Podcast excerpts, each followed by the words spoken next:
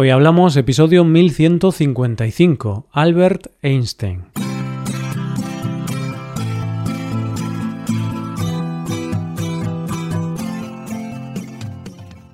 Bienvenido a Hoy Hablamos, el podcast para aprender español cada día. Publicamos nuestro podcast de lunes a viernes. Puedes ver la transcripción, las explicaciones y los ejercicios de este episodio en nuestra web. Ese contenido solo está disponible para suscriptores hazte suscriptor premium en hoyhablamos.com. Buenas oyente, ¿qué tal? ¿Cómo llevas la semana? Llegamos al final del camino de este viaje de descubrimiento de grandes mentes científicas. Y hoy vamos a terminar por todo lo alto, con un científico que se ha convertido en un icono después de haber revolucionado el mundo. Un hombre que dijo algo tan necesario y que todos deberíamos tener en cuenta. Dijo esto, todos somos muy ignorantes.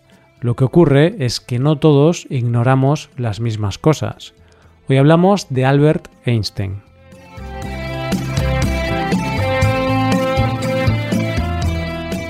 Hemos empezado este mes de julio con un tema, el de los científicos, que a priori podía parecer un tanto complejo y denso para el verano. Yo os aseguré que para nada era mi intención ponerme a hablar de ciencia de manera muy profunda, porque soy consciente de cómo están nuestras mentes en esta época del año, y que el cuerpo pide relajación. Es más, os aseguré que iba a ser un tema que pretendía ser ameno y que más que saturar el cerebro iba a ser como un pequeño aliciente para el cerebro en este mes en que queremos menos acción mental. Pues bien, hemos llegado al final del mes y nos enfrentamos al último de los científicos del que hablaremos. Y es el momento de haceros una pregunta. ¿Verdad que no ha sido tan complicado el tema del mes? Estoy seguro de que se te ha pasado muy rápido. Y es que, como se suele decir, el tiempo pasa más rápido cuando te lo estás pasando bien. Y ha llegado el momento de presentar al último de los genios de los que hemos hablado a lo largo de este mes. Y lo hacemos a lo grande, con el grande entre los grandes, con ese científico que ha superado todos los límites de la ciencia, y que se ha convertido casi en icono de la cultura popular.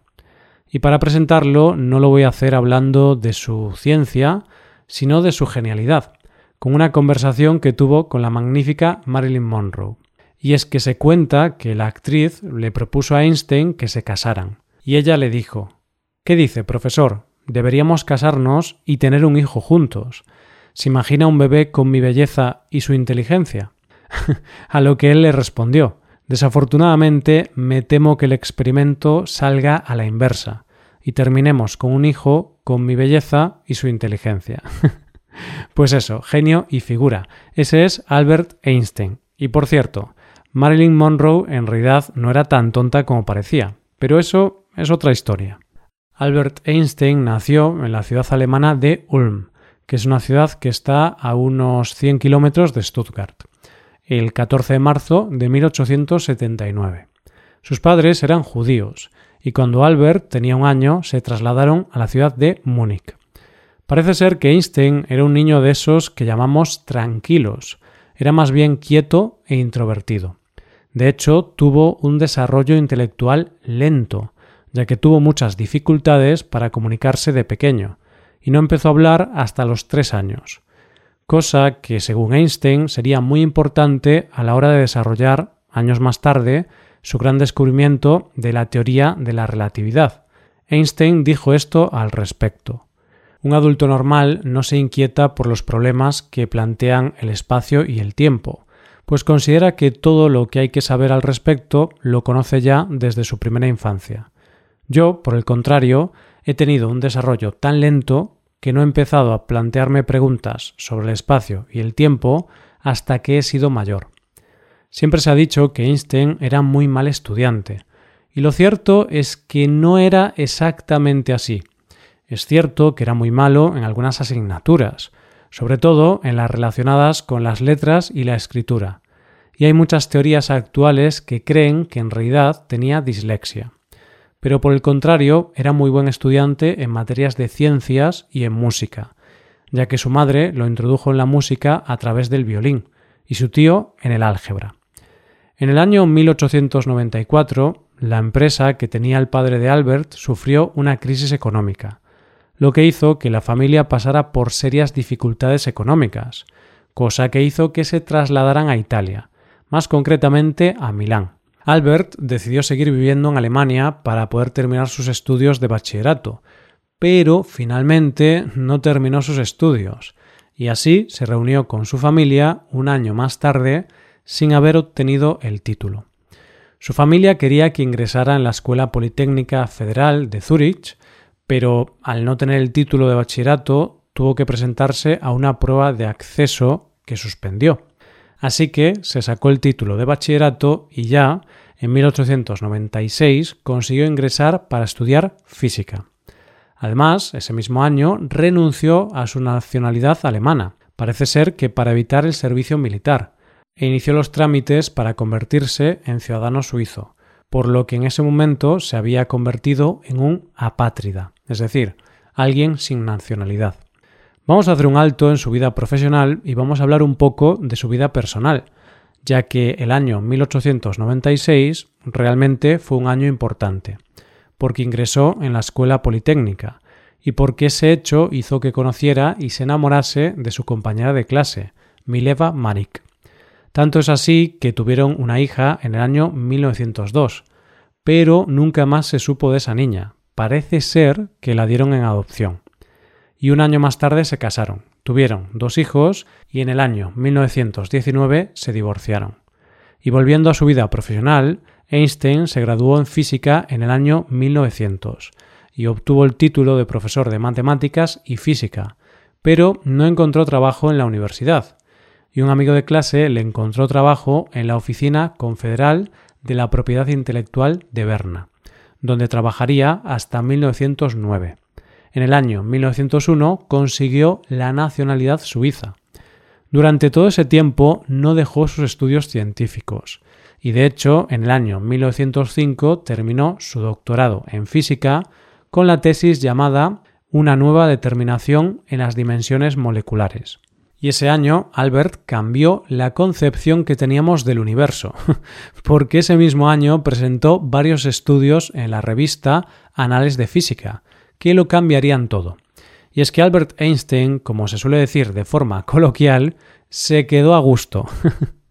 porque en el primero de los estudios explicaba el movimiento browniano, en el segundo el efecto fotoeléctrico, y en el tercero y el cuarto explicaba la teoría de la relatividad y la equivalencia masa-energía, o lo que es lo mismo, la archiconocida fórmula de E igual a mc al cuadrado.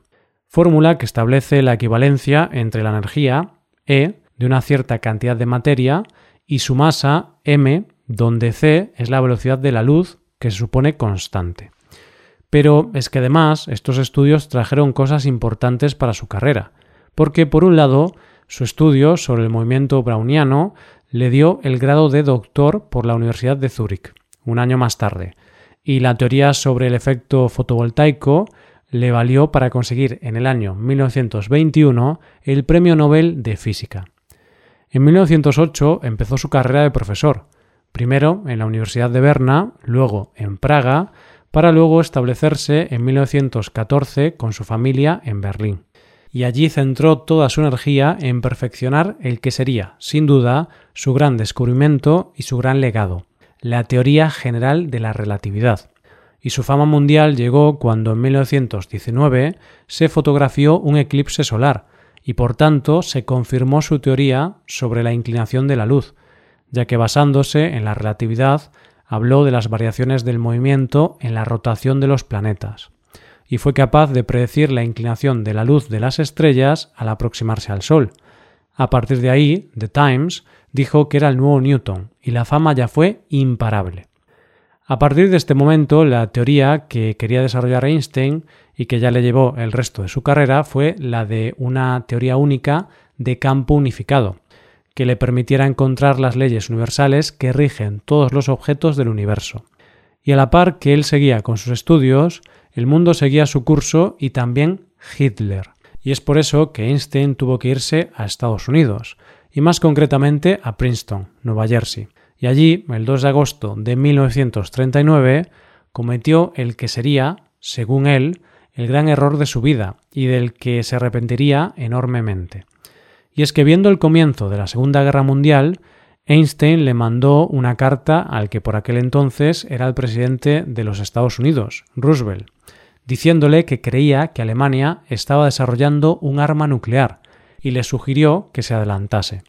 Roosevelt le hizo caso y creó un comité que culminaría con el lanzamiento de la bomba atómica que atacó Hiroshima y Nagasaki en 1945. Einstein siempre estuvo en contra de su lanzamiento, pero se le consideró el padre de la bomba atómica. Y esa fue su gran pena. De hecho, más tarde crearía un manifiesto por el que instaba a los científicos a posicionarse en contra de las armas nucleares, ya que él era un pacifista convencido. Ironías de la vida. Murió el 18 de abril de 1955 en Princeton, y el patólogo que le hizo la autopsia le quitó el cerebro para estudiarlo, cosa que no es muy ética, pero que sí que sirvió para descubrir que el cerebro de Einstein era algo fuera de lo normal.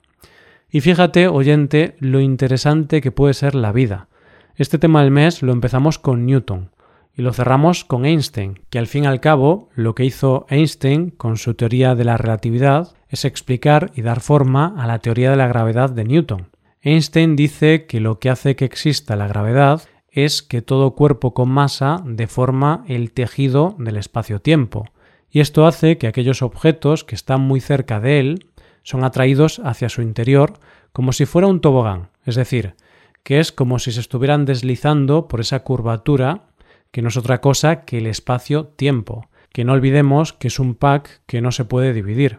Esto hace que cuanto más grande es el objeto, más grande es la fuerza de la gravedad, cosa que explica, por ejemplo, por qué el Sol es capaz de mantener en su órbita a todos los planetas, incluso a los más alejados. Y para acabar, no se me ocurre mejor forma de hacerlo que con una de sus frases más famosas y que definen perfectamente al mundo y a Einstein. Dos cosas son infinitas, la estupidez humana y el universo, y no estoy seguro de lo segundo. Esto es todo. Espero que os haya gustado mucho el episodio y espero que haya sido de interés.